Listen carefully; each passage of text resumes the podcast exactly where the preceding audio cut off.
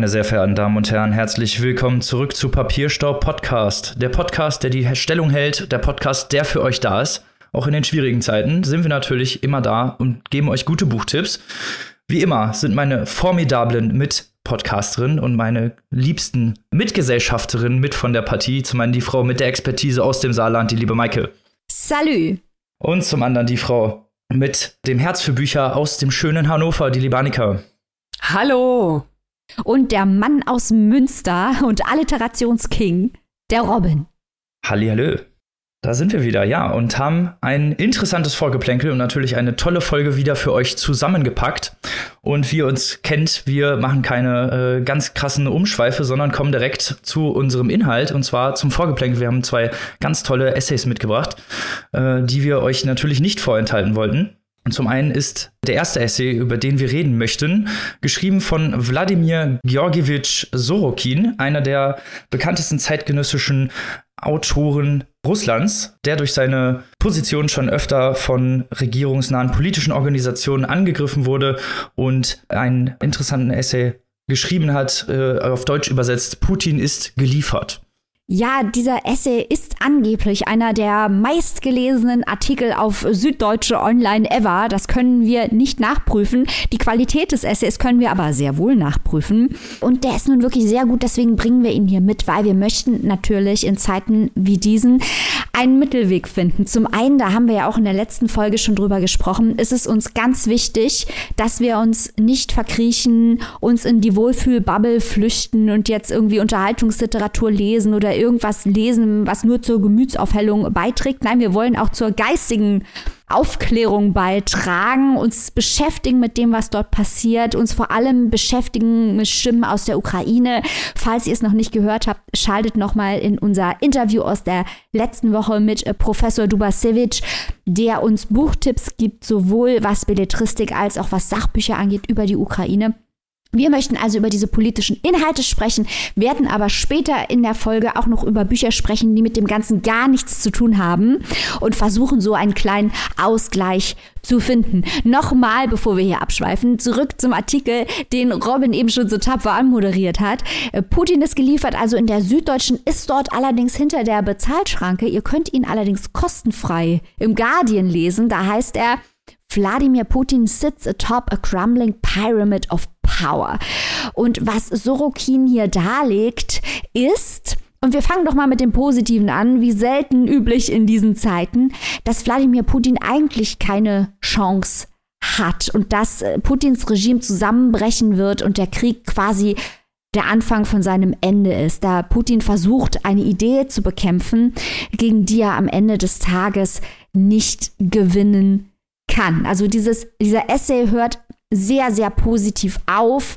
Am Ende heißt es, dass Putins Regime zum Scheitern verurteilt ist, weil er ein Feind der Freiheit und ein Feind der Demokratie ist und die Menschen das auch verstanden haben.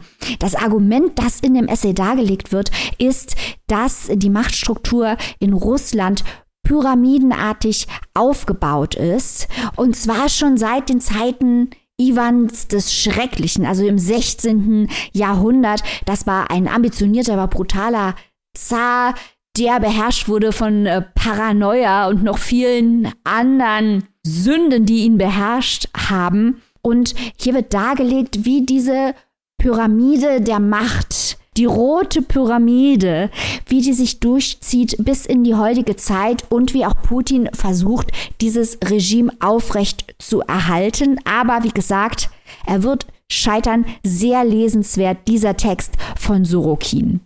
Ich fand den äh, Essay auch sehr, sehr interessant, gerade zum einen, weil er natürlich von Sorokin geschrieben ist, der sich aus der russischen Perspektive natürlich auskennt, weil er selber Russe ist. Und wir hatten das ja letztes Mal schon gesagt. Und deswegen hatten wir auch den Professor Dubasevich in unserer Sendung, weil wir gesagt haben, On Voices, wir wollen verschiedene Seiten haben und Sorokin sich natürlich auch mit der russischen Seite gut auskennt und in diesem Fall na, dann dazu auch eine sehr fundierte Meinung aufweisen kann. Und ich fand auch sehr interessant, wie er in dem Essay äh, weiter ausführt, wie auch die Staatsmedien immer weiter äh, zum, ja, als Regierungs Maschinerie benutzt wurden, als Propagandamaschinerie, auch Sachen eben, die ich vorher nicht wusste oder wie es eben dazu gekommen ist. Natürlich auch äh, die westliche Seite, die hier teilweise ein wenig äh, ja in die Kritik gestellt wird von Sorokin, die weil sich der Westen auch teilweise immer angenähert hat, obwohl es diese Richtungen schon vorher gab, diese Richtung in die Diktatur, die eben heute zu diesem Konflikt führen. Äh, das ist ja auch was, was wir verstärkt in der Medienberichterstattung hören. Äh, was, wir gehören natürlich auch zu den Leuten, die viel zu viele Stunden jeden Tag äh, sich die ganze Medienberichterstattung zu diesem Krieg reintun.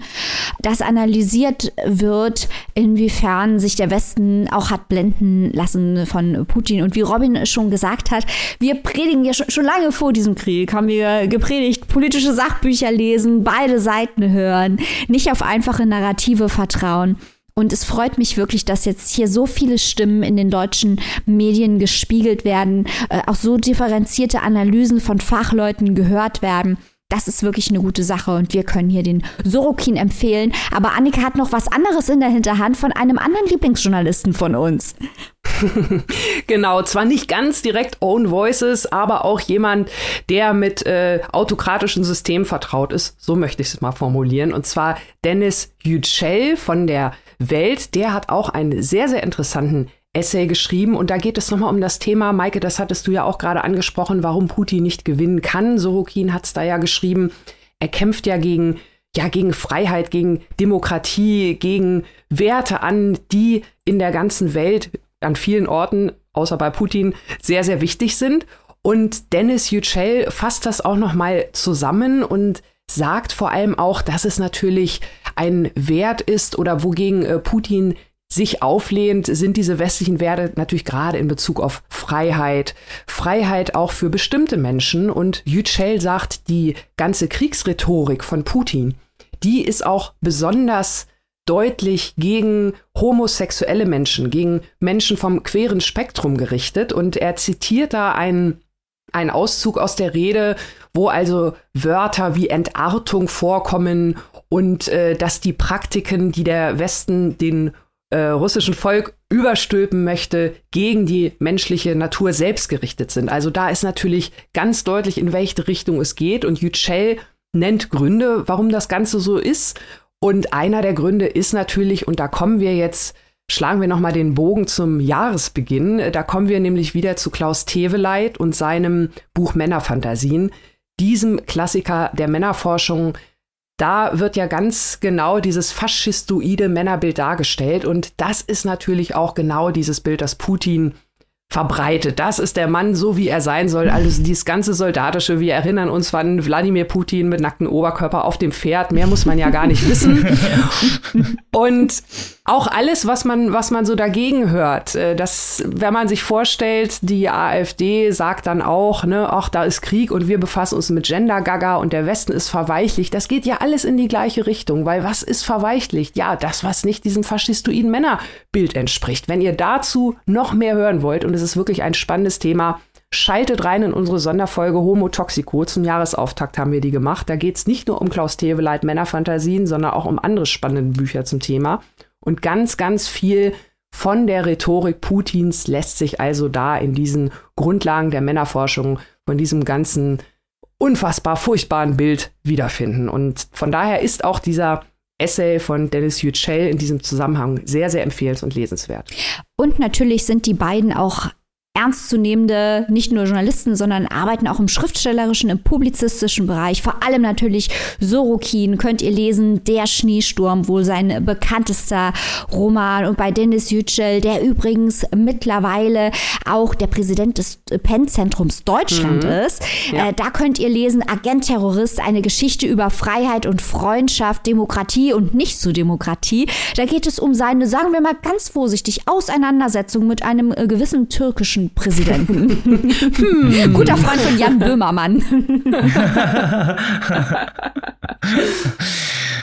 Kleiner Hinweis hier natürlich, beide Artikel sind äh, in unseren Podcast-Infos verlinkt. Also falls ihr diese Essays euch beide reinziehen wollt, was wir euch natürlich empfehlen können, könnt ihr das über die Links tun, die wir euch reingestellt haben. Bei dem Essay von Wladimir Sorokin äh, ist der Link auf den Guardian, weil die Süddeutsche Zeitung leider das hinter der Paywall hat. Das wollten wir an dieser Stelle nochmal erwähnen. Nicht, dass ihr euch wundert, dass wir einen Guardian-Link haben. Und ein letzter Hinweis, bevor wir auf das erste Buch unserer Folge starten, ist derselbe Hinweis, den wir auch letzte Woche schon proklamiert haben. Und zwar, dass wir am Sonntag aufnehmen und natürlich nicht wissen, was bisher, was äh, generell die Lage ist und was sich alles geändert hat bis zu dem Zeitpunkt, wo unsere Folge veröffentlicht wird, also am Mittwoch. So, und jetzt kommen wir zu dem ersten Roman unserer Folge und der Titel hat einen ähnlichen Namen wie über den Diktator, über den wir gerade gesprochen haben, aber um den geht es hier gar nicht, sondern um eine Obsession. Und jetzt bin ich mal sehr gespannt, was uns die liebe Annika mitgebracht hat. Ja, der Titel ist nicht nur so ähnlich, der ist sogar genauso, aber bevor ich darauf nochmal eingehe, eine kurze Info nochmal hier von uns aus dem Backoffice. Ihr wisst ja, dass wir hier unser Programm, wie sich das für ein professionelles journalistisches Produkt gehört, natürlich richtig ordentlich anständig planen. Immer dann, wenn die großen Programme, die Herbst- und Frühjahrsprogramme der vielen, vielen Verlage rauskommen. Meistens also immer halbjährlich. Das heißt, wir haben auch im letzten Jahr, November, Dezember, so in der Zeit, schon diese Folge für heute geplant. Deswegen, dass ich dieses Buch hier heute vorstelle, ist jetzt kein äh, keine schnelle Entscheidung zugunsten irgendeines Clickbaits oder ähnliches, sondern wirklich nur ein sehr komischer Zufall, denn ich stelle hier heute vor Wladimir von Julia May Jonas. Und Robin hat's richtig gesagt, außer dem Titel hat dieser Wladimir gar nichts mit dem Putin gemein. Zum Glück.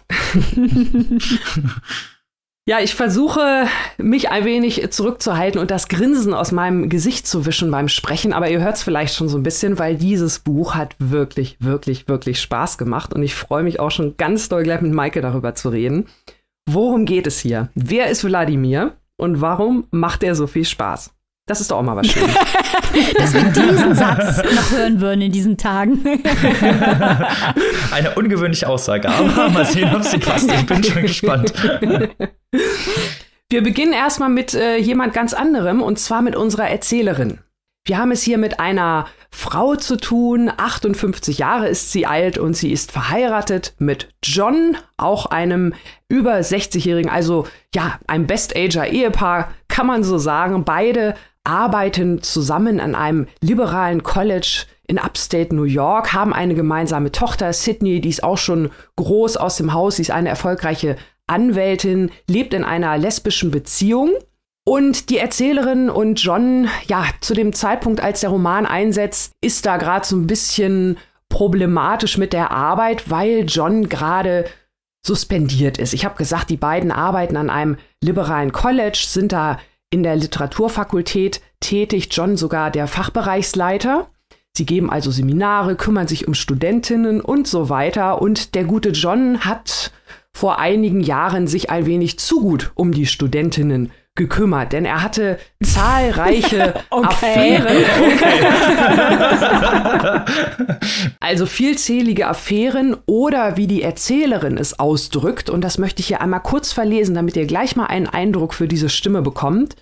Was für ein alberner Ausdruck. Er hat sie gevögelt und sie ihn. Er war scharf auf ihre schimmernde Haut und sie bekamen von seiner Bewunderung nasse Höschen. Sie wollten es so und er konnte nicht anders. Das war also der Ehemann John, der vor einiger Zeit, und zwar damals, als es noch nicht explizit verboten bzw. moralisch verwerflich war, hatte er diese Affären mit seinen Studentinnen. Und warum ist die Erzählerin, äh, berichtet die das so nonchalant, mögt ihr euch fragen. Der Grund ist der, dass sie und John von Anfang an eine offene Ehe hatten, also ein Arrangement, dass die beiden auch außerhalb der trauten Zweisamkeit Affären haben durften. Das hat auch die Erzählerin eine Zeit lang in Anspruch genommen. Da erzählt sie auch so ein bisschen von dem Nachbarn und dem Handwerker und dem und jenem. Also von daher, das war alles abgesprochen und abgeklärt. Und genau so sieht die Erzählerin das auch, was John und seine Affären angeht. Sie sagt, das waren StudentInnen, es war keine Vergewaltigung, also diese Affären haben mit beiderseitigem Einverständnis jeweils stattgefunden, aber natürlich, wir sind ja im Hier und Jetzt, stellt sich natürlich die Frage Professor, Studentin, Abhängigkeitsverhältnis, Machtgefüge und so weiter. Und das Ganze hat dazu geführt, dass John jetzt halt suspendiert ist, weil diese Affären, auch wenn sie schon Jahre zurücklagen, jetzt halt erst rauskamen, weil sich eine Studentin und dann auch andere damit halt äh, an die Uni gewandt haben. So, und John ist jetzt also suspendiert, wartet auf seine Anhörung. Die Erzählerin ist so ein bisschen hin und her gerissen. Sie sagt halt, naja, die jungen äh, Mädchen, die wussten ja irgendwie, was sie taten, aber auf der anderen Seite, sie kennt halt auch ihren Mann, der ist schwach und kann nicht anders und eigentlich war es ja alles abgesprochen, aber sie findet sich trotz dieser Meinung, die sie für sich selbst so entwickelt hat, natürlich auch immer im Austausch mit ihren StudentInnen, vor allem mit den Frauen, äh, ja, sie befindet sich mit ihnen im Austausch, weil diese jungen Frauen natürlich von ihr Antworten haben wollen. Sie wollen natürlich, sie ist die Ehefrau von John, der die anderen Studentinnen verführt, vergewaltigt, was auch immer. Da schwappen die Wellen natürlich schnell hoch. Die Gemüter sind erhitzt, die Emotionen kochen hoch.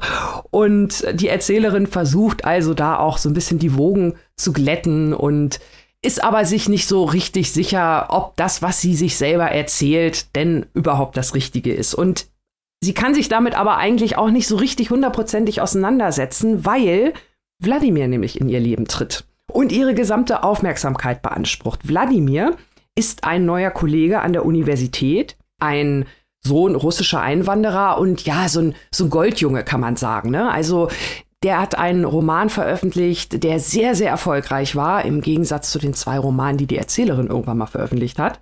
Er ist also so ein aufstrebender Stern, so ein richtiger Star, hat ganz viel Potenzial. Alle sehen, der wird mal eine richtig große Zukunft vor sich haben. Und der kommt trotzdem an dieses relativ kleine College, obwohl er vielleicht auch andere Möglichkeiten gehabt hätte. Und obwohl dieses College so liberal es auch ist, wahrscheinlich auch eigentlich jemand anderen gerne eingestellt hätte, der vielleicht noch etwas, der oder die noch etwas diverser gewesen wäre. Aber Wladimir bringt nämlich auch noch seine Frau mit, die auch wiederum Literarin ist, Cynthia, und ihre gemeinsame Tochter. Und die beiden haben noch ein dunkles Geheimnis. Und da wird gemunkelt, dass dieses dunkle Familiengeheimnis Wladimir diese Stelle verschafft hat. Er ist jedenfalls jetzt am College. Alle sind ganz aufgeregt und die Erzählerin möchte ihn natürlich gerne kennenlernen und ist sofort fasziniert von ihm. Und diese Faszination, die die Erzählerin auf Wladimir prägt, kann man fast schon sagen. Also sie steigert sich da wirklich rein in, in ihre Obsession. Sie fantasiert von ihm. Sie will ihn unbedingt wiedersehen. Die beiden freuen sich auch so ein bisschen an. Auch die Ehepaare lernen sich kennen. Wir lernen Wladimirs Frau kennen, die auch eine sehr, sie wird als sehr stilsicher und anmutig beschrieben. Und es entwickelt sich ein, ja, ein, ein Drama, könnte man sagen. Also es ist, es ist wirklich eine teils ziemlich heftige Geschichte. Was sie aber so besonders macht, ist, und da schließt sich jetzt wieder der Kreis diese Erzählerin. Also ich habe selten eine so unfassbar tolle Erzählstimme gehabt wie in diesem Buch. Sie erzählt sehr abgeklärt, unfassbar humorvoll. Sie spricht von so Dingen wie, naja, wenn diese jungen Mädchen erst mit meinem Mann schlafen wollten und dann nicht, dann ist das nachträgliche Prüderie. Also sie ist schon auch teilweise sehr, sehr böse, vor allem wenn dann mit so einer, ja, politisch korrekten Brille drauf guckt. Denn das, was sie da teilweise erzählt, ist natürlich alles andere als das, aber es macht eine Freude, dieser Frau zuzuhören. Also ich musste sehr oft an die Marquise de Merteuil denken aus Gefährliche Liebschaften. Falls ihr diesen Briefroman kennt, auch sehr, sehr empfehlenswert. Also das ist ja auch so eine kleine Integrantin, die so schön kommentiert und das haben wir hier also bei Julia May Jonas auch. Ganz, ganz toller Humor. Also das ist auf jeden Fall ein, ein ganz äh, toller Pluspunkt, vor allem wie die Erzählerin in ihre verschiedenen Rollen schlüpft, je nachdem, ob sie mit ihrem Mann umgeht, den sie ja irgendwie so ein bisschen für so ein Weichei hält, ob sie nach Wladimir sich verzehrt, also wirklich mit einer Obsession auf die Spitze getrieben, ganz wunderbar, ob sie versucht, sich ihrer Tochter anzunähern und ihr auch eine Mutter zu sein, weil die Tochter fängt dann auch irgendwann so ein bisschen an mit Liebeskummer und die muss ja auch damit klarkommen, dass ihre Eltern auf einmal in diese ja, öffentlichen Positionen gedrängt werden durch diesen Skandal, der ja weite Kreise zieht. Das ist also sehr, sehr spannend, die Erzählerin in diesen verschiedenen Rollen zum einen zu beobachten und zum anderen natürlich immer gleich diesen herrlich suffisanten, sarkastischen Kommentar von ihr mit dazu zu bekommen. Das macht Spaß. Ganz, ganz äh, toll fand ich auch, wie Julia May Jonas hier Gegensätze herausarbeitet in ihrem Roman. Also allein schon die die beiden Figuren, Wladimir, der wird also wirklich beschrieben wie so ein junger griechischer Gott. Wir sehen ihn natürlich durch die Augen der sich nach ihm verzehrenden Protagonistin, aber er ist also jung und straff und sein Geist und sein Roman und, und seine Bauchmuskeln. Und seine Bauchmuskeln, genau. Das ist das Wichtigste. Also es ist alles so inspirierend, dass sogar die Erzählerin auf einmal wieder das Gefühl hat, äh, sie könnte jetzt wieder ein Buch schreiben. Also die ganze Inspiration ist da. Sie hingegen faltig, alt, es schwabbelt überall. Auch das herrlich beschrieben, wie sie sich selbst und ihr Körper wahrnimmt, wie sie ihre Pflegeroutinen, was sie alles macht, um vielleicht noch mal ein Quäntchen jünger auszusehen, aber am Ende des Tages sich dann doch hemmungslos zu besaufen. Also wirklich absolut lustig und natürlich auch diese Gegensätze zwischen den beiden Generationen. Das war so der dritte Punkt, der mir sehr gut gefallen hat sie die Erzählerin, die sagt, Mensch, wir kommen hier aus den 68ern, wir wollten freie Liebe, wir wollten freien Sex, wir haben dafür gekämpft, dass wir mit jedem schlafen wollten, den wir wollten. Und ihr jetzt, ihr kommt hierher und ihr habt zwar alles oder viel, viel mehr verändert, als wir es jemals geschafft haben. Und als Dank nennen wir euch jetzt verweichlicht. Also das ist irgendwie alles so spaßig und amüsant, trotz des ernsten Themas. Das darf man ja nicht vergessen, das Ganze, weil es ist auch, so kann man es auch lesen, wenn man den kompletten Humor wegnehmen würde. Aber warum sollte man das tun? Der ist so gut. Ist es natürlich ein wirklich schönes Stück über derartige Beziehung zwischen Menschen mit unterschiedlichem Machtgefüge. Und das hat mir wirklich gut gefallen. Und ich hoffe, ich denke, Maike auch, oder?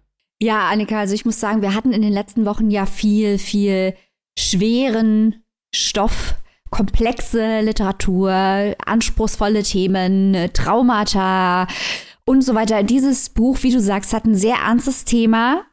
ist unfassbar lustig. Und wir hatten, ich habe mich so gut amüsiert. Ich habe dieses Buch gelesen und ich war so dankbar, weil Annika hat das in der Redaktionskonferenz. Wir erzählen hier ja häufiger, wie das abläuft, wie wir unseren Redaktionsplan erstellen. Und dieses Buch hatte Annika vorgeschlagen. Das hatte ich gar nicht so auf dem Schirm. Und dann hat Annika mich so ein bisschen überredet, das mitzulesen. Ich bin so dankbar, weil es ist einfach so. Ich habe mich so gut amüsiert und auf so einem hohen Niveau gleichzeitig amüsiert, weil dieses Buch spielt auch so ein kleines bisschen auf Lolita an. Also sowohl die Protagonistin, die übrigens, letzte Woche hatten wir über unsympathische Protagonistinnen gesprochen und dass die ja sehr interessant sein können, teilweise interessanter als die sympathischen. Genau das ist hier der Fall. Die mhm. Protagonistin ist unfassbar unsympathisch, aber ich könnte ihr stundenlang zuhören. Ja. Es ist einfach großartig.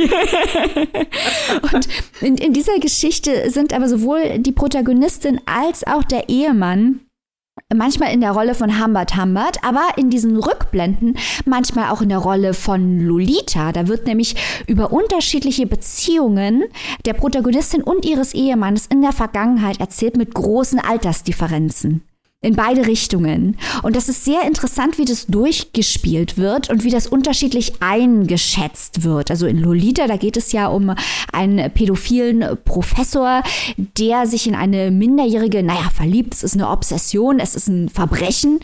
Und ähm, hier ist es aber so, und das ist der Twist, dass die ganze Zeit es sich um Beziehungen handelt, bei denen Konsent besteht und in den aller, allermeisten Fällen auch Konsent bestehen kann, weil es sich um volljährige Personen handelt. Und trotzdem wird die Frage gestellt, ob es ethisch vertretbar ist oder nicht. Das ist so die Frage, die unter allem schwelt, ob es wirklich nur auf diesen Konsent ankommt oder welche Frage zum Beispiel die Power-Dynamiken, also die Macht, das Machtgefälle und die Machtdynamiken spielen. Und diese Machtdynamiken ganz offensichtlich natürlich beim Professor und seinen Studierenden, aber auch zwischen der Protagonistin und ihrem Mann wird sie von ihrem Mann unterdrückt? Ermächtigt sie ihren Mann überhaupt dazu, diese Beziehungen oder ermuntert ihn oder versetzt ihn in die Lage, die Beziehungen zu den Studierenden einzugehen? Ist der Ehemann ein Missbrauchstäter oder ist er ein Opfer von neuen Standards, die ja damals, als er mit Studierenden geschlafen hat, noch überhaupt nicht bestanden haben? Äh, den er jetzt aber zum Opfer fällt. Wie ist die Dynamik zwischen Wladimir und seiner Frau? Annika hat schon auf das Geheimnis hingewiesen, das ich natürlich auch nicht spoilern möchte. Und im Hintergrund haben wir auch diese lesbische Beziehung der Tochter. Und da geht es auch ganz viel um Machtdynamiken. Wer kann wessen Leben wie ruinieren? Darauf läuft es am Ende hinaus und es wird derartig amüsant erzählt, wie die sich da auch immer betrinken und so. Das sind so schlimme Menschen. schlimme Menschen. Im letzten Drittel wird es auch komplett over the top und unrealistisch, aber auch mit Absicht. Das hat so was äh, wie ein Tarantino-Twist in einem Beziehungsroman. Du sitzt am Ende da und denkst, um Himmels Willen, aber jeden Moment ähm, hat man einfach einen unglaublich großen Spaß. Es ist ein toller Debütroman und ich möchte noch verweisen darauf, dass diese Fragen von Consent äh, und Moral im Rahmen von Sex gerade in den USA verstärkt auch differenziert diskutiert werden. Wir, disku also wir beschweren uns hier ja im Podcast häufiger gerne mal über sehr, sehr einfache Gleichungen, die in den äh, sozialen Medien aufgemacht werden und über Leute, die solche Fragen aus dem Bereich Wokeness für Clickbait instrumentalisieren, was wir super eklig finden. Aber das wird teilweise ja auch auf sehr hohem Niveau sehr intelligent diskutiert.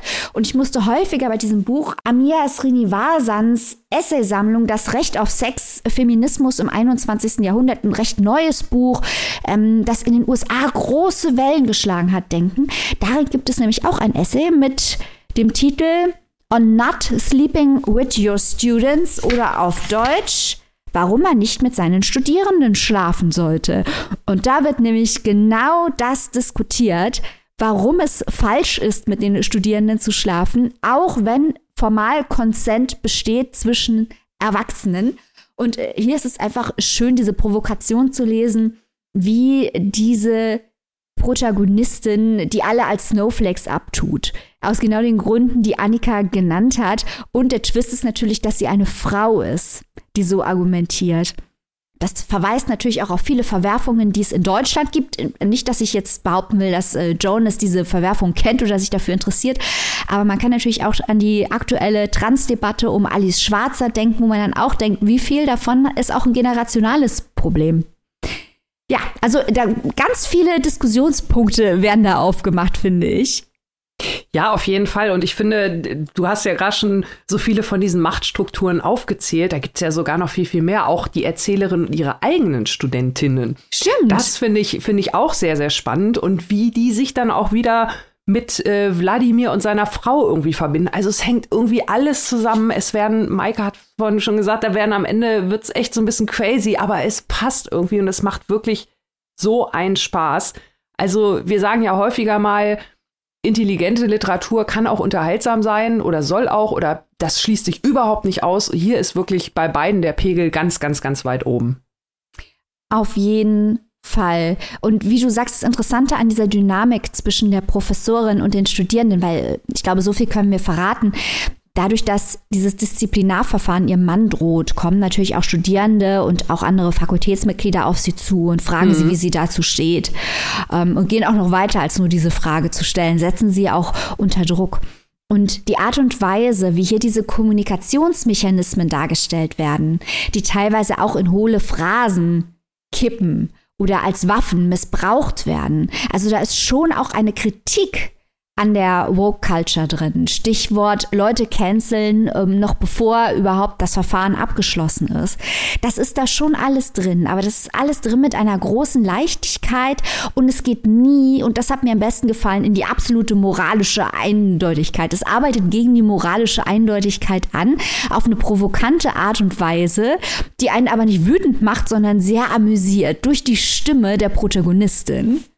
Genau, und ich finde, man sollte auch noch dazu erwähnen, ohne dass es spoilerisch wird, jetzt passe ich ganz genau auf, das Ende, ähm, also wenn man es komplett sieht, wenn man es komplett liest, ergibt sich ein schönes rundes Bild. Also sie hat am Ende noch so ein paar Kniffe eingebaut, die fand ich dann auch sehr interessant, um die Diskussion noch mal so richtig rund zu machen. Also es lohnt sich auf jeden Fall, dieses Buch zu lesen. Allein schon des Spaßes wegen. Das stimmt. Das stimmt. So eine Stimme hat man nicht alle Tage. Das stimmt. Was ich unheimlich beklemmend fand, das wollte ich gerade noch mal mit dir besprechen, Annika, ist, du hast eben schon angedeutet, die Protagonistin erzählt auch, dass sie bereits als sie jünger war, also dass es eine Phase in ihrem Leben gab, wo sie mit ihrem Körper zufrieden war, dass sobald sie aber in die Mühlen der Berufstätigkeit kam, sie sich so ein bisschen gehen ließ und seitdem eigentlich in einem Dauerkampf mit ihrem Körper ist. Das ist, glaube ich, was, was viele Frauen erleben und so beschreiben. Aber ich fand das hier, wie sie ihren Körper beschreibt, fand ich unfassbar beklemmend, muss ich mal ehrlich sagen. dieser Selbsthass, dieser Körperhass, äh, die ist 58, die Protagonistin. Die, die sieht sich selbst als 90-jährige Frau körperlich, wenn man das liest. Dieser, dieser Ekel vor dem eigenen Körper, das, äh, das wird häufig damit gearbeitet, mit dieser Spannung, dass es eigentlich ja ein ernstes Thema ist, aber es wird lustig gezeigt, dass es eine schreckliche Tragödie ist, aber man lacht trotzdem. Ähm, das war so der einzige Punkt, wo ich gar nicht drüber lachen konnte. Dieser Selbsthass, was ihren eigenen Körper angeht, der wird natürlich kontrastiert mit diesem Hochloben von Wladimir, der quasi dargestellt wird wie ein intellektueller Adonis.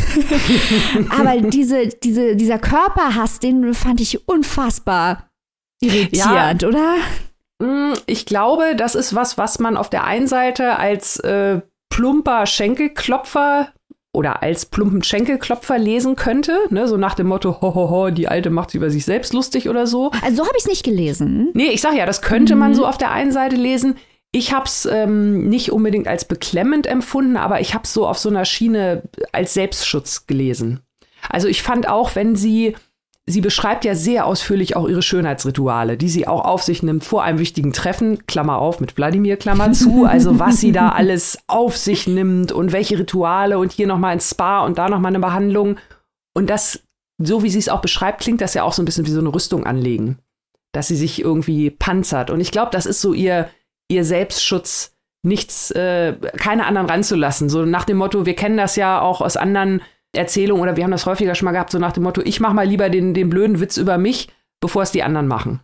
Stimmt, so kann man es natürlich auch lesen. Ich habe es noch ein bisschen sinistra gelesen und habe es wirklich so als eine Form des Selbstekels gelesen, der da auch ja, eine Rolle spielt. Auch. Und auch diese, ich meine, diese, dieses Thema der internalisiert, des internalisierten Frauenhasses ist ja ein ganz, ganz wichtiges Thema, weil man eigentlich durch diese Linse das komplette Buch lesen kann. Es ist nicht mhm. eine Form des internalisierten Frauenhasses, der überhaupt das Weltbild der Protagonistin begründet. Ach, es macht so viel Spaß, über dieses Buch zu ja. reden. Ja, ja, ja. Und es ist wirklich in erster Linie die Erzählerin, ihre Sprache, auch toll übersetzt von Eva Bonnet. Hier nochmal extra Kudos. Das macht wirklich, wirklich Spaß, aber der Plot selbst ist auch, weil der wirklich so crazy ist. also ein, ein, ja, wer was Schönes, Lustiges und dennoch Intelligentes zum Ablenken mal sucht, greift zu diesem Wladimir. Auf jeden Fall. Wir empfehlen es. Papierstaub Podcast approved. Das klingt total genial. Ich habe euch super gerne gelauscht jetzt. Ich habe keine Nachfragen, sondern vor allem doch eine Nachfrage habe ich natürlich. Und zwar, wo und für wie viel kann man sich diesen Roman denn zulegen? Wladimir von Julia May Jonas, übersetzt von Eva Bonnet, ist erschienen im Blessing Verlag. Und das Hardcover erhaltet ihr für 24 Euro und das E-Book für 18,99. Und wenn ihr dann noch was Theoretisches dazu lesen wollt, wir haben es eben schon angedeutet, greift doch zu Amir Srinivasans Essaysammlung Das Recht auf Sex, Feminismus im 21. Jahrhundert. Da kommt nicht nur der Essay, den wir eben besprochen haben drin vor, sondern es geht um viele feministische Fragen. Bisschen schade, dass es hier einen starken Fokus nur auf die USA und England gibt. Äh, andere Feministinnen aus der ganzen Welt werden so ein kleines bisschen ausgeblendet. Aber wenn man sich auf den aktuellen Stand bringen möchte der feministischen Debatte mit Fokus auf diese beiden Weltregionen, kann man bei Amia Srinivasan lesen über die nicht existente Verschwörung gegen Männer, über Pornografie, über Incels. Dann gibt es noch ein extra Kapitel nur mit Reaktionen Reaktionen über den Essay über Incels. Äh, also, oh das ist oh wirklich oh der absolute Wahnsinn. Da könnt ihr euch richtig gut amüsieren, wenn ihr einen robusten Humor habt. Man kann da auch was über ähm, Sex und Kapitalismus lesen. Also ganz, ganz äh, viele Themen, die mit Sex und Feminismus zu tun haben, bei Amir Srinivasan, das Recht auf Sex, kann man erstehen bei Klettkotter, kostet im Hardcover 24 Euro und als keimfreies E-Book 18,99. Ein sehr guter Tipp zusätzlich noch zu dem bereits eben besprochenen Roman. So, damit kommen wir zum zweiten Buch unserer Folge, das ich vorstellen darf. Und wir hatten ja jetzt in letzter Zeit schon häufiger Romane, die die Nachwendezeit beleuchtet haben, beziehungsweise die Nachwirkungen der Nachwendezeit beleuchtet haben und auch das Buch, was ich heute vorstellen möchte, tut das. Es wird sogar auf dem Klappentext gesagt, dass es in der Tradition von Clemens Meyer steht. Das ist natürlich ein, eine hohe Fallhöhe. Ob das denn so erfüllt wird, das werden wir jetzt gleich erstmal klären. Das werde ich auch gleich vor allem im Gespräch mit Annika klären. Aber wir kommen erstmal überhaupt dazu. Worüber rede ich hier? Äh, ich rede über den Roman Aus unseren Feuern von Domenico Müllensiefen. Es ist ein Debütroman und wir lieben ja immer Debütromane und äh, deswegen war ich ja jetzt ganz gespannt drauf. Bevor wir jetzt hier einsteigen, worum geht es eigentlich überhaupt in Aus unseren Feuern? Kurz zu Domenico Müllensiefen. Der ist 19 1987 in Magdeburg geboren. Mit 16 lernte er bei der Deutschen Telekom und war danach als Techniker in Leipzig angestellt. 2011 hat er ein Studium am Deutschen Literaturinstitut begonnen und nebenbei als Bestatter gearbeitet. Das wird hier gleich übrigens noch ein wenig wichtig. er war Mitherausgeber der Anthologie Tippgemeinschaft und lebt aktuell in Leipzig und arbeitet als Bauleiter. Das hier ist sein, wie gesagt, sein Debütroman und deswegen erkläre ich doch erstmal, worum geht es überhaupt in Aus unseren Feuern aus unseren Feuern. Spielt im Leipzig im Jahre 2014, genauer gesagt im Sommer 2014, dem Fußballsommer könnte man sagen, und äh, beleuchtet den Protagonisten Heiko Persberg, der ein einfaches, sehr ja, beschauliches Leben lebt, aber auch ein sehr einsames Leben, kann man dazu sagen. Er ist, arbeitet als Bestatter, hat selbst wenig Hobbys, also außerhalb seiner Arbeit macht er noch Modellbau. Das ist sein einziges Hobby, was er eigentlich hat. Er hat keine Partnerin und auch keine Freunde. Sehr zum Missfallen seiner Mutter, die so seine einzige Bezugsperson eigentlich ist. Die versucht ihm auch immer mal wieder so Dates zuzuschieben. Da gibt es eine relativ interessante Szene ganz zu Anfang, die sehr, sehr schief geht, weil ähm, Heiko ein sehr nennen wir es mal, makaberen Humor hat, was seine Arbeit angeht und dass der Datepartnerin nicht so gut gefällt. Und auch sein Boss ist so, ja, sehr von oben herab, sehr herrschaftlich, zieht ihn immer ran, sagt hier, komm Heiko, du musst machen, ruft ihm nachts um vier an, dass er nochmal eine Leiche abholt. Und an einem sehr stressigen Arbeitstag, in dem Heiko schon lange gearbeitet hat, kommt er zu einer Unfallstelle, äh, an dem sich ein ja, junger Mann totgefahren hat.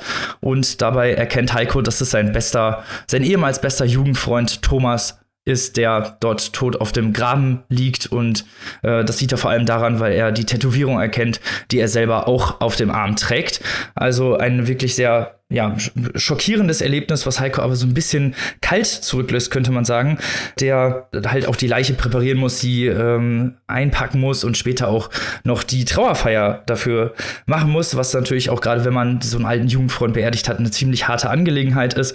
Während dieses Vorgangs oder generell während seiner Arbeit auch und auch nach diesem Unfalltod kommt es bei Heiko zu einer Art Zensur. Zäsur. Er erinnert sich an seine Jugendjahre und das ist das auch, wo die, dieses, dieser Roman hin will. Zum einen eben der Heiko in der aktuellen Zeit 2014 und Heiko in seinen Jugendjahren mit seinem besten Freund Thomas und seinem besten Freund Carsten, die alle so, ja, halt Blödsinn gemacht haben, wie man das als Jugendliche eben so macht. Äh, Heiko erzählt von Erinnerungen an seine Jugend in Ostdeutschland äh, nach der Wende und es geht halt ganz, ganz viel um Freundschaft, die erste Liebe, die Abenteuer, die die drei zusammen bestehen, wie sie sich auch zusammenfinden, weil eigentlich wollen die Eltern nämlich gar nicht, dass sie mit, miteinander rumhängen, zwischen Zukunftwünschen und halt eben der bitteren Realität, weil es auch immer wieder um den Heiko im Jahre 2014 geht. Von den Zukunftwünschen sind da leider nicht mehr so viele übrig. Es sind ganz viele lustige, traurige Anekdoten, Geschichten aus diesem Jugendleben und äh, die Charakterisierung seiner Freunde und die Dynamik zwischen allen dreien spielt eine ganz, ganz große Rolle und ist eigentlich auch hier so der, das große Aufhängethema. Natürlich spielt auch irgendwann noch eine Ausbildung die Rolle. Also er, äh, Heiko beginnt äh, dann irgendwann eine Ausbildung als Elektriker, wo er vor allem erstmal saufen und derbe Sprüche lernt. Sowas spielt ja auch eine Rolle und auch sein, ähm, ja, sein, seine Arbeit als Bestatter, die halt, also da sind Sachen drin, die wusste ich nicht, dass Bestatter sowas machen und das sind auch Sachen, die ich, die ich nicht unbedingt wissen wollte, aber es ist ja doch zumindest erweitert es den Bildungshorizont. Es geht vor allem, wie gesagt, um diese dummen Jugendsünden, diese spaßigen Ausflüge, die die zusammen haben und ähm, die, die drei, die so füreinander einstehen, fast wie die drei Musketiere, könnte man sagen. Alle drei so einen ganz, ganz unterschiedlichen Ansicht übers Leben, wo sie hin möchten. Carsten möchte zum Beispiel irgendwann in die USA und ist auch so an Sprengstoff sehr interessiert und Thomas soll den Schlachterbetrieb von seinem Vater übernehmen der, wo sie auch zwischendurch als Jugendliche schon mal arbeiten. Und Heiko ist so ein bisschen der Prügelknabe, der nicht genau weiß, wo er hin möchte, so ein bisschen das dritte Rad am Wagen, aber auch trotzdem sehr wichtig für diese ganze Freundesgemeinschaft. Die Nachwendezeit äh, ist natürlich äh, auch ein ganz großer Fokus hier. DDR gegen BRD, Landflucht spielt eine Rolle, also auch die Flucht von den Leuten aus der DDR in die BRD, beziehungsweise aus, der, aus Ostdeutschland in, die, ähm, in den Westen. Gentrifizierung spielt eine Rolle und Monopolbildung spielt später auch noch eine etwas wesentliche Rolle durch den kapitalistischen Westen. Verfall der einstigen Glanzzeiten, könnte man sagen, oder auch Verfall der Zukunftswünsche, die die drei haben. Und da gibt's eine sehr interessante Szene relativ am Anfang, auch wo dieser Twist äh, dargestellt wird, in dem, weil die drei dann Bücher verbrennen, Bücher, wo sie dachten, sie müssen sie nicht wieder zurückgeben und die dann verbrennen und dann gibt es halt erstmal eine große Diskussion darüber, über Bücherverbrennung und die Eltern streiten sich dabei und streiten sich vor allem auch mit dem Direktor, der aus dem Westen kommt und dann halt auch ziemlich angefeindet wird dafür, dass er aus dem Westen kommt. Kommen wir zum literarischen oder zum literaturwissenschaftlichen, wie wir das hier immer machen, und zwar der narrativen Struktur. Ich habe es ja schon vorhin gesagt, es ist so ein häufiger ständiger Wechsel zwischen der Gegenwart und der Jugendzeit, also eben der Vergangenheit.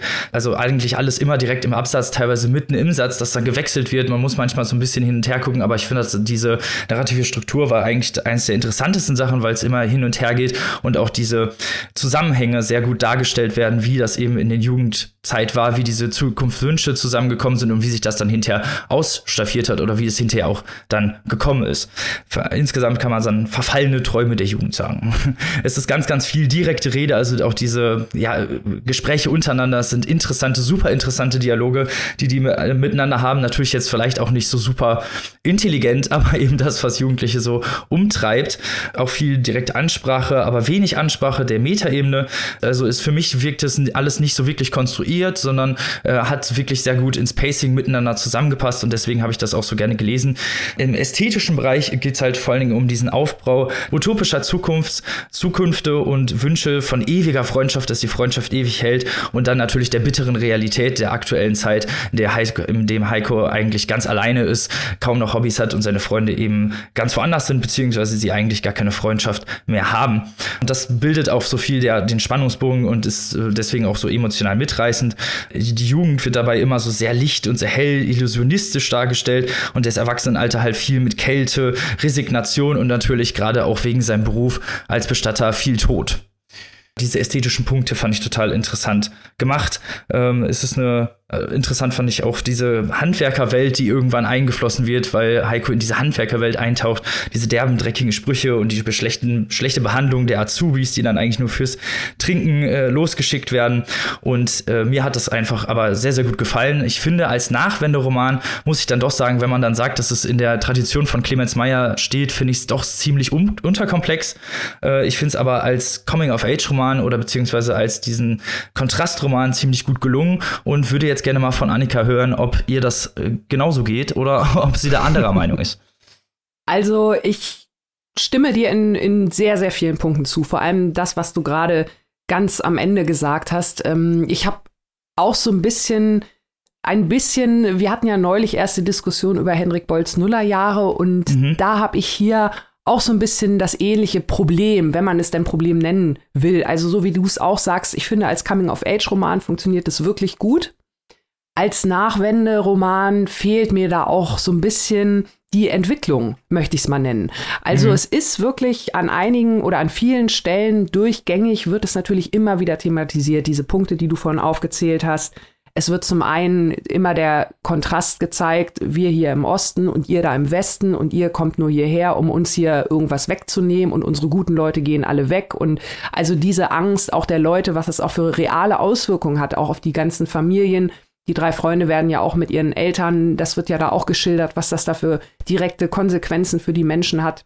Das ähm, ist wirklich gut dargestellt, aber das bleibt dadurch, also dafür, dass der Roman doch einen ziemlich großen Zeitraum umfasst, wenn man mal die Rückblenden bis zur Gegenwart schlägt, bleibt mir das halt alles zu sehr auf einer Stufe. Also es wird zwar dann am Ende auch gesagt, ist, dass da bei einem Charakter eine Radik Radikalisierung stattgefunden hat, eine ziemlich krasse sogar, aber wie das jetzt so schrittweise vonstatten gegangen ist oder so, das wird über diesen langen Zeitraum irgendwie nicht erklärt. Also es ist irgendwie ein Status quo und das ist ein, dann ist es ein anderer Status quo. Das hat mir da so ein bisschen gefehlt. Also genau wie du sagst, ne? Das ist zwar immer, schwingt so im Hintergrund mit, die ganze Thematik, das ist auch gut und das ist auch wichtig. Das sind ja auch wieder diese tausend Moskitostiche, von denen auch immer geredet wird. Das kommt halt immer wieder rein und auch dieser Alltagsrassismus, wie andere Ethnien genannt werden, wie gesagt wird, was hat der denn in der deutschen Nationalmannschaft äh, zu suchen, der hat doch einen ausländischen mhm. Namen, so nach dem Motto. Also das kommt immer wieder, immer wieder.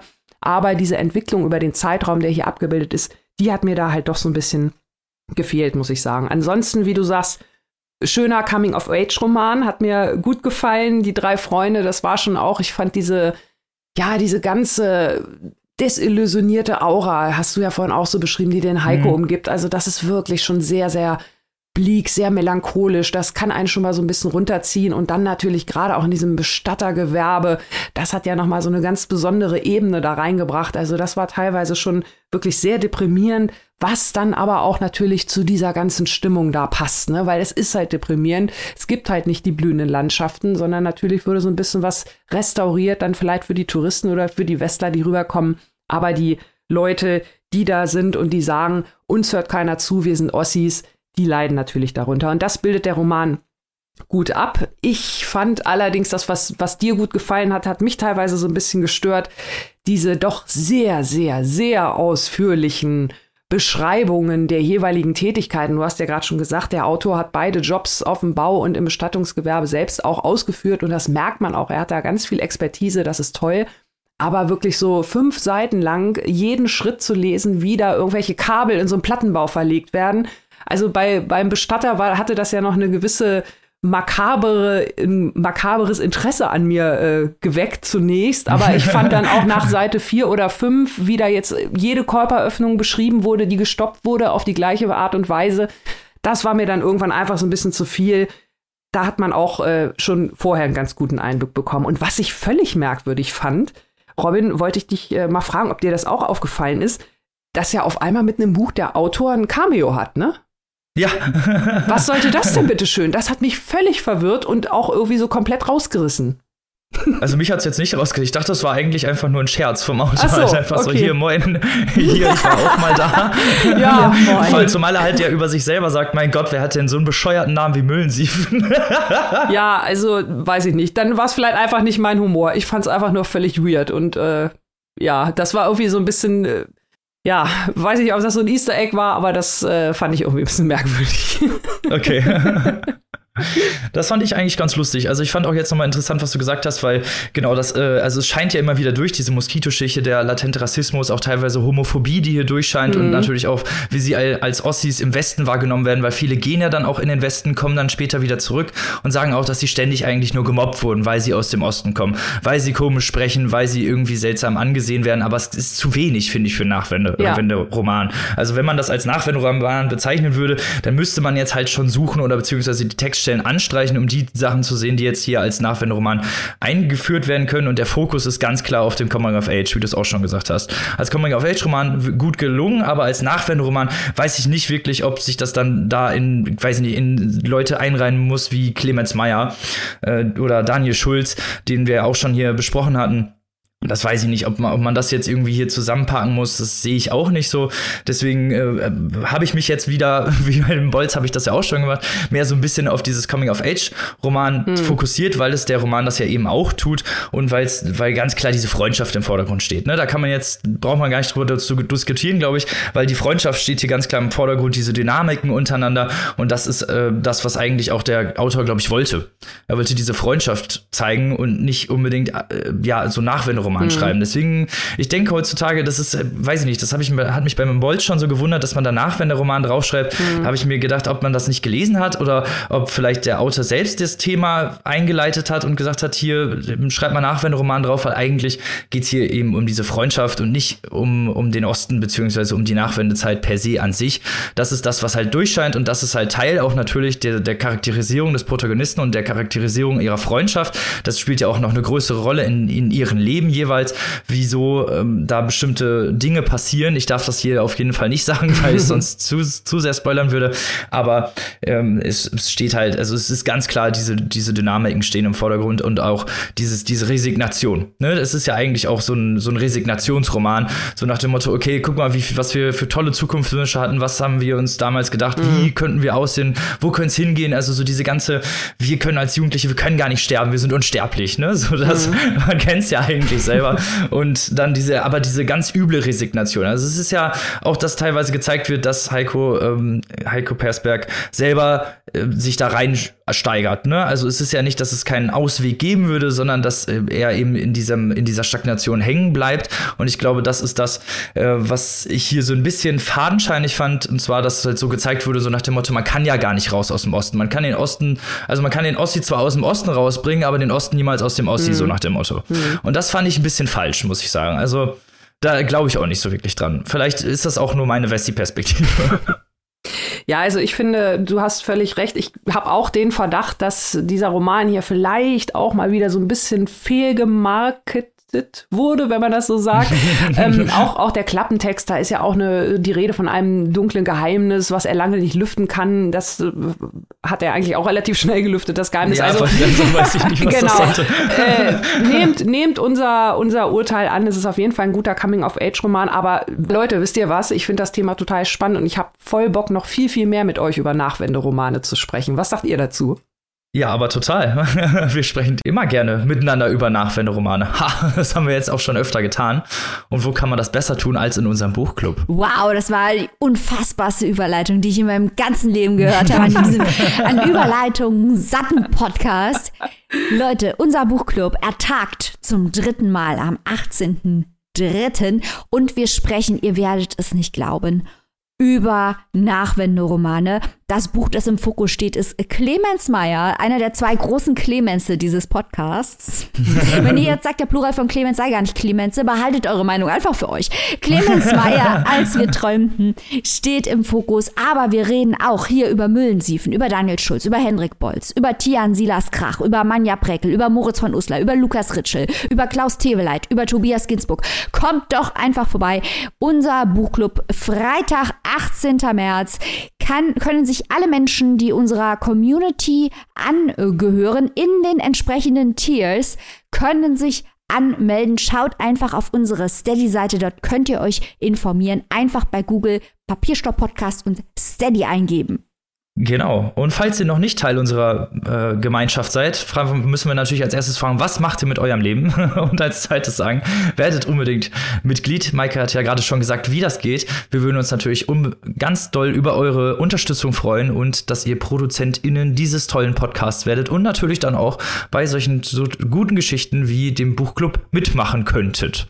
So, jetzt haben die ganzen Leute schon erfahren, über was wir alles Tolles reden. Wenn sie jetzt sagen, hey, nur Clemens Meyer, das reicht mir nicht, obwohl das schon ein ziemlicher Hammer ist. Ich möchte auch noch den Müllensiefen lesen und euch dann Lügen strafen und tausend Gegenargumente gegen alles, was gesagt wurde, vorbringen im großen Buchclub.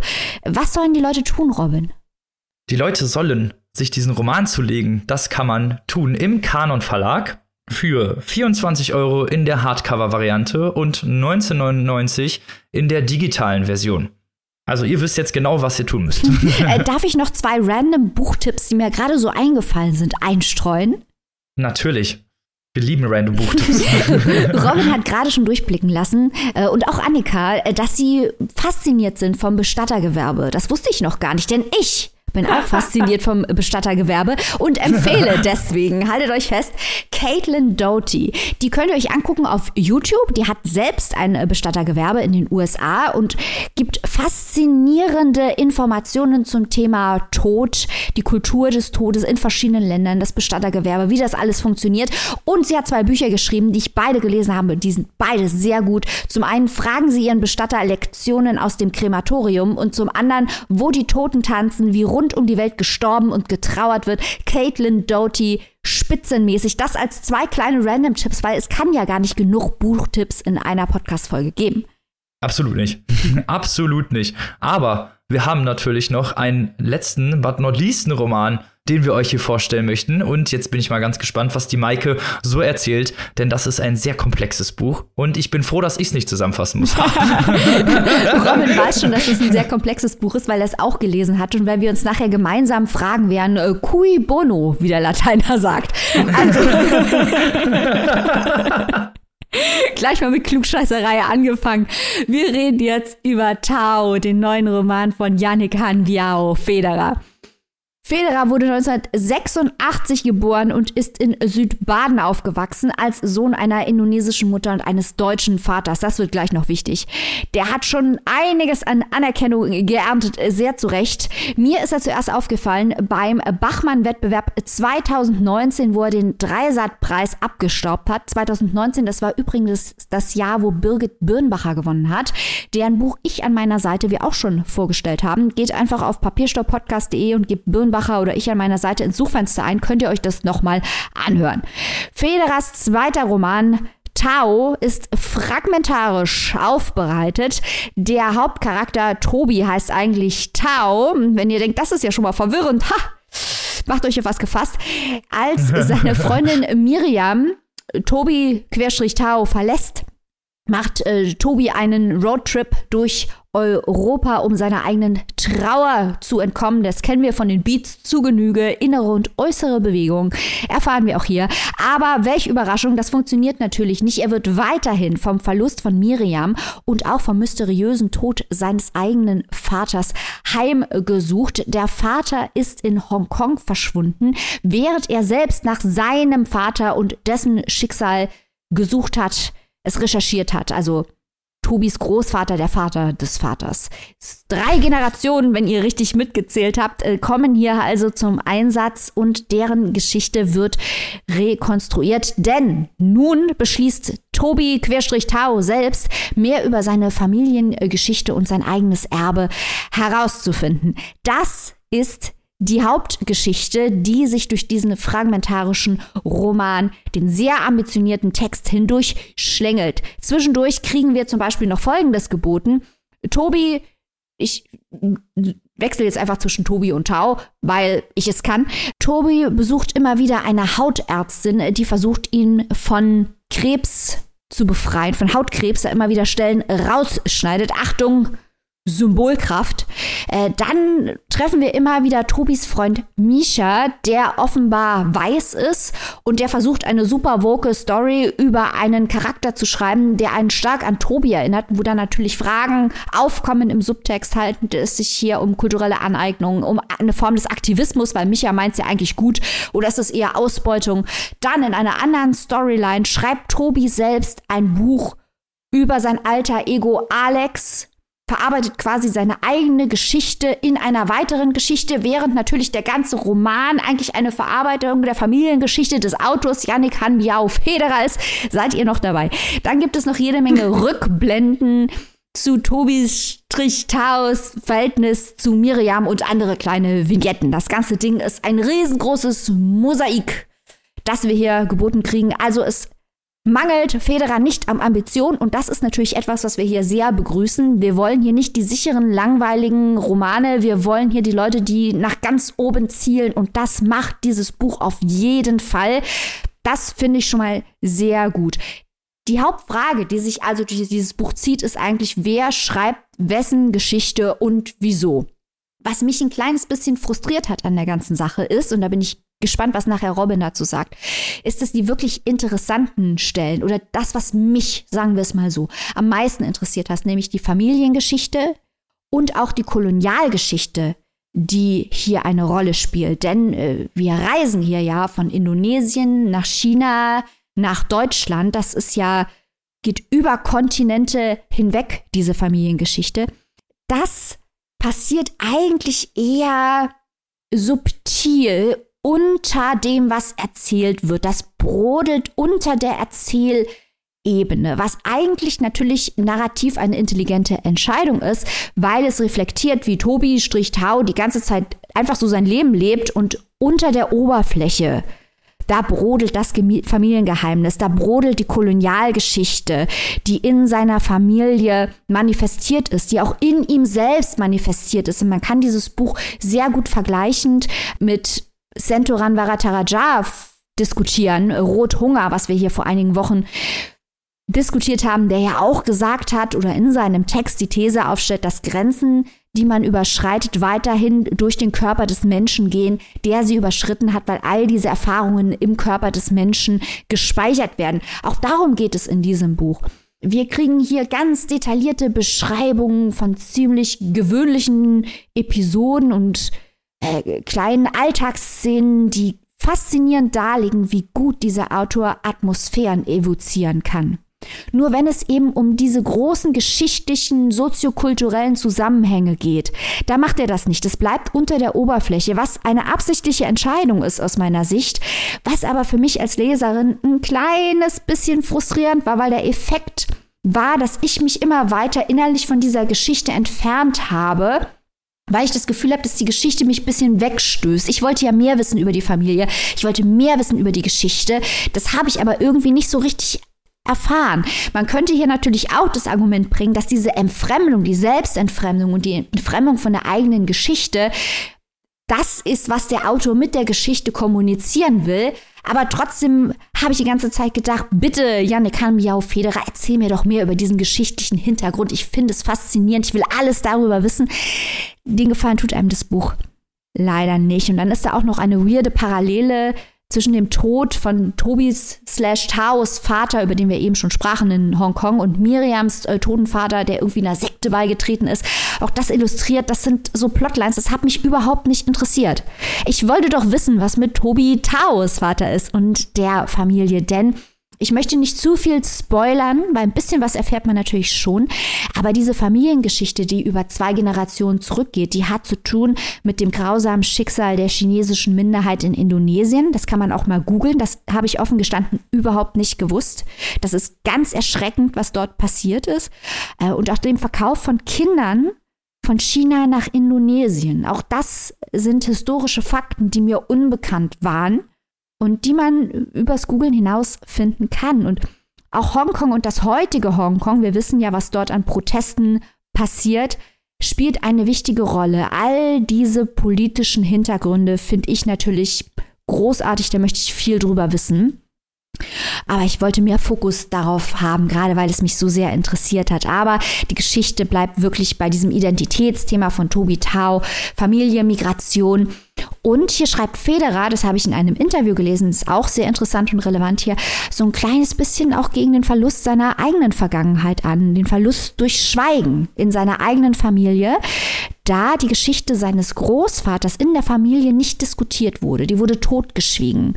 Und in der Bachmann-Version des Textes, also ein Teil aus ähm, Tao, wurde beim Bachmann-Wettbewerb gelesen. Und in diesem Teil, der so in dem Buch nicht mehr existiert, kam auch eine Figur vor mit dem Namen des Autors. Also wirklich ganz nah verbunden mit dem Autor. Aber äh, Yannick Hanbiao-Fera betont, das ist keine Biografie, erst recht keine Autobiografie. Es, es geht hier um Gedächtnisarbeit, weil das Gedächtnis, auch eins unserer Lieblingsthemen hier, immer eine Fiktion ist und immer eine Konstruktion ist. Und Federers Roman zeigt eben auch, dass Kolonialgeschichte, äh, die wir Kartoffeln uns ja ganz gerne mal als etwas vorstellen, die, äh, das woanders passiert, etwas ist, das hier direkt bei uns vor der Haustür passiert. Dass es Menschen betrifft, die hier bei uns um die Ecke wohnen und damit uns alle betrifft.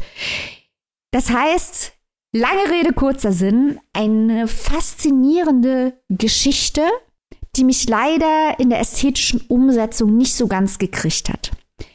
Robin, Bitte widersprich mir und sag mir, dass du es super fandest und ich es einfach nicht verstanden habe. Das würde ich jetzt sehr, sehr gerne tun, aber ich leider, leider, leider, leider bin ich genau deiner Meinung. Oh. Ich kann hier leider jetzt keine große Diskussion anfeinden. Also das, was ich zuerst sagen muss, und ich weiß, das ist jetzt ein bisschen gemein, ich musste mich ständig davon abhalten, diesen Roman quer zu lesen.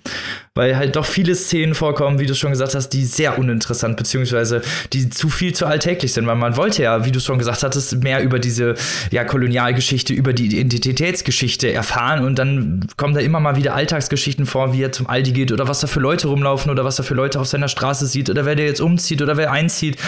so, da waren Sachen, da war ich, war ich ein bisschen verwirrt irgendwann, äh, was, was mir der Autor mit diesem Roman eigentlich sagen wollte. Und das ist eigentlich was nicht unbedingt Gutes. Und diese ganzen Metaebenen, die du angesprochen hast, die hier stattfinden, also äh, Tao, der selber einen Roman schreibt über sich selber und dann selber im Roman vorkommt und dann ja auch noch den Freund hat, der auch wieder irgendwie Hörbücher produziert beziehungsweise Romane schreibt, die auch wieder von Tau handeln. Das war, also das ist Metaebenen-Spiel, lieben wir eigentlich, aber das war hier so off vom Pacing insgesamt, dass ich sagen musste, dass es doch irgendwie nicht zusammengepasst hat. Also die ganzen Strukturen, die Gewürze nennen wir es einfach mal, wenn wir es mal auf die kulinarische Ebene heben, die waren interessant und die wären auch in ihrer Zusammensetzung gut gewesen, aber sie waren halt leider in ihrer Menge falsch, sagen wir es mal so. Also die Zusammensetzung hat hinterher einfach nicht geschmeckt.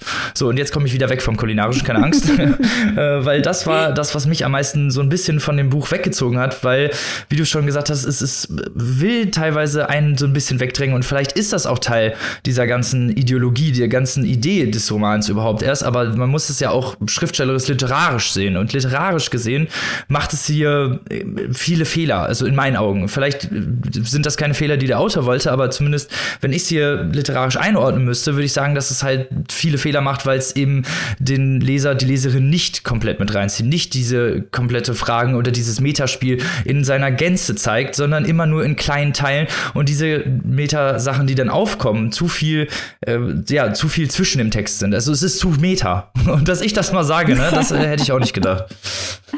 Ja, ich muss auch ehrlich zugeben und wie gesagt, ich bin hier angetreten, um dieses Buch zu lieben. Ich finde das derartig interessant, worum es da geht, diese Familiengeschichte und Indonesien mhm. und China und Hongkong und Deutschland und wie diese Familie, also die Migrationsgeschichte dieser Familie, warum die Leute auch äh, migriert sind und was es heute mit mhm. Tobi Querstrich Tao macht. Mich hat das absolut interessiert, aber ich habe mich trotzdem bei diesem Roman, ich muss das jetzt leider auch mal ganz brutal sagen, ich habe mich häufig sehr gelangweilt und dachte, wo ist denn hier die, da ist doch eine interessante Geschichte drin. Warum muss ich denn jetzt hier die Geschichten hören von diesem Hautarzt? Ich habe die, ich habe den Symbol, die Metapher habe ich schon lange verstanden. Ich will jetzt nicht nochmal zum Hautarzt, ich will jetzt endlich nach Indonesien. Und das hat mich teilweise echt fertig gemacht. Und wie gesagt, ich kann mir das so erklären, dass der Autor eben sagt, das schwelt ja unter der Existenz von Tobi Querstrich Tau schwelt ja diese Geschichte. Und es geht ja darum, bei diesen vielen Metaebenen, die du gerade auch nochmal beschrieben hast, Robin, geht es ja gerade darum zu fragen, wer erzählt wie, welche Geschichte, was ist Fiktion, was ist Erinnerung, wer hat überhaupt das Recht, das zu erzählen? Was macht Schweigen, was bedeutet Identität? Ich verstehe das auf der theoretischen Ebene, verstehe ich das alles. Aber es funktioniert irgendwie nicht. Es funktioniert genau, am Ende ja. nicht, weil das, was mich am meisten interessiert hat, mir nicht erzählt wird. Das fand ich sehr, sehr schade. Darf ich mal kurz einwerfen, wie undankbar ihr beide seid? Wisst ihr, wie lange normale Menschen auf einen Termin beim Hautarzt warten müssen? nee, das weiß ich leider nicht, Annika. Annika, möchtest du uns was über deine Hautkrankheiten erzählen? Nein, Oder möchtest nein, du dich ich wollte mal so aus der Sicht einer Kassenpatientin. möchtest du das Aber gerne mal mit äh, Jannikan Biau Federer diskutieren? Ich glaube, der kennt sich da aus. ja, ich glaube, ich, glaub, ich muss äh, ein bisschen äh, mich äh, bei Domenico Mühlensiefen entschuldigen. Ich glaube, äh, ich beschwere mich jetzt nicht mehr, dass ich fünf Seiten Kabelbinder gelesen habe. Oder Kabel verlegen vielmehr ich, ich bin echt so ein bisschen ratlos, weil das ist genau das, das ist genau mein Buch eigentlich. Und es hat mich trotzdem so ein bisschen ratlos zurückgelassen. Es macht mich so ein kleines bisschen traurig, muss ich sagen. Ja, mir geht's ähnlich, weil es war, es war so interessant, also die Auslage war so interessant und auch diese ganzen Metaebenen hätten so toll interessant sein können. Auch dieser Alltagsrassismus, der ja ständig eine ja. Rolle spielt, der wird ja immer gefragt, egal wo er hinkommt, wo kommst du eigentlich her? Und dann sagt er, ich komme hier aus Deutschland und dann, ja nee, wo kommst du eigentlich her? Wo kommen deine Eltern her? Und das wird ja so häufig gefragt, dass man, es ist repetitiv an einigen Stellen und diese, auch die Metaebenen sind repetitiv an einigen Stellen. Und das ist so ein bisschen, ah, Ja, ja gut, wobei bei dieser Frage, dass das repetitiv ist, ich, das ist ja Absicht. Ich meine, ich möchte nicht wissen, wie das für Yannick Hambiao Federer ist, wenn er in Aldi geht und wie viele Leute da übergriffig ihm dumme Fragen stellen, wo er eigentlich mhm. herkommt. Also ja, gut, ich glaube schon, dass das, ähm, dass das richtig ist, das so darzustellen und auch zu zeigen, was das äh, für einen Leidensdruck auch erzeugt wie viele Leute immer noch sich herausnehmen, äh, äh, Fremde damit zu belästigen oder auch Bekannte damit zu belästigen, diese Frage wieder und wieder zu stellen. Also das finde ich okay, muss ich jetzt mal sagen. Okay. Aber ich bin genau wie du ein wenig ratlos einfach. Also es, ähm, ja, ich wollte es auch. Also ich bin ja auch angetreten, um es zu mögen. Wir treten ja eigentlich immer an, um die Bücher zu mögen. Ist ja nicht, dass wir uns da hinsetzen und sagen, ja, dem Buch gebe ich jetzt mal richtig auf die Fresse. So ist es ja nicht. Wir suchen uns ja extra auch immer Literatur raus, von denen wir denken, dass sie uns gefallen könnten. Wir haben zwar die Glaskugel gepachtet, aber so krass Nostradamus-mäßig in die Zukunft können wir auch nicht gucken. Aber deswegen ähm, ist es halt, also schade einfach. Also das, das, das meine ich. Das ist schade einfach, dass so viele Sachen doch doch oder viele Passagen doch sehr langwierig, sehr zäh sind und das Ganze in der, in, in der, in der Gesamtheit nicht zusammenkommt, finde ich. Ja, also ich möchte trotzdem noch eine, eine Lanze für diesen Autor brechen. Das ist nämlich ein sehr interessanter Autor, der richtig gute Sachen zu erzählen hat. Und ich möchte noch mehr von ihm lesen. Ich will, dass er weiterschreibt. Ich möchte auch seinen ersten Roman, den ich immer noch nicht gelesen habe, unbedingt noch lesen. Ähm, ganz toll, wir behalten ihn im Auge. Yannick Hamiau Federer, wir sind trotzdem sein Fanclub. Wir ja. finden ihn gut. Und äh, lest ihr doch dann, wenn wir beide schon hier gesagt haben, das zieht die Wurst für uns nicht vom Teller, lest ihr doch da draußen bitte mal dieses Buch. Unterstützt diesen Autor. Er hat diese Unterstützung verdient. Er hat es auch verdient, dass dieses Buch gelesen wird. Wir freuen uns über jeden, der anderer Meinung ist. Wenn wir mhm. sprechen von Tao, von Yannick Hanbiau Federer erschien bei unseren guten Freunden von Surkamp als gebundenes Buch 23 Euro in der keimfreien E-Book-Edition 1999 und wir sind ja hier die großen Ästheten und lieben das Buch als Kunstobjekt. Deswegen möchte ich nicht unerwähnt lassen, dass es ein sehr schönes Cover hat. Das auf jeden Fall. So ist es. Und damit sind wir am Ende unserer Folge schon leider angekommen, liebe Leute. Ich weiß, wir müssen immer ein bisschen enttäuschen, aber nach einer Stunde ist der große Spaß hier leider schon wieder vorbei. Aber nicht verzagen, wir haben ja noch ein paar Extras. Gerade für unsere Steady-Community haben wir ein super interessantes Exclusive für euch parat über einen sehr, sagen wir mal, aus heutiger Sicht sehr problematischen Roman, aber auch sehr interessanten Roman. Da erzähle ich jetzt aber nicht mehr zu. Ihr könnt ja reinhören, wenn ihr das möchtet. Und nächste Woche hören wir uns natürlich mit einer absolut fantastischen neuen Folge wieder zurück. Vielleicht äh, sind wir diesmal ein wenig mehr äh, begeistert, aber wir sehen es dann. Wir haben doch Vladimir haben wir doch total ja. abgefeiert. Ja, genau. Das stimmt. Nein, ich weiß. So war es jetzt nicht gemeint. So Vladimir. Vladimir. Wo wir alle drei super begeistert sind, meine ich. Jubelstürme. Mhm, ja. Das möchte ich nächste Folge hören und ich hoffe, das kann ich auch so halten, dieses Versprechen. Wie immer gilt unser Gruß der liebsten und besten Community dieser Welt, unserer Steady-Gemeinschaft, die wir an dieser Stelle noch, mal grüßen wollen, die uns finanziell unterstützen und mit Liebe und Leidenschaft unterstützen. Und falls ihr, wie gesagt, Teil davon werden wollt, das hatten wir vorhin ja schon mal erwähnt, dann gibt es dafür die Kanäle auf unserer Website, auf im Link unserer Instagram-Bio, über Google. Ihr, es gibt alle Föhle, alle Wege führen in die Steady-Gemeinschaft. und deswegen können wir euch das an dieser Stelle noch mal empfehlen. Wir hören uns nächste Woche spätestens wieder mit, wie gesagt, einer neuen tollen Folge. Bis dahin, liebe Leute, bleibt gesund, lest was Schönes. Gehabt euch wohl. Bis dahin, auf Wiederhören. Tschüss. Tschüss.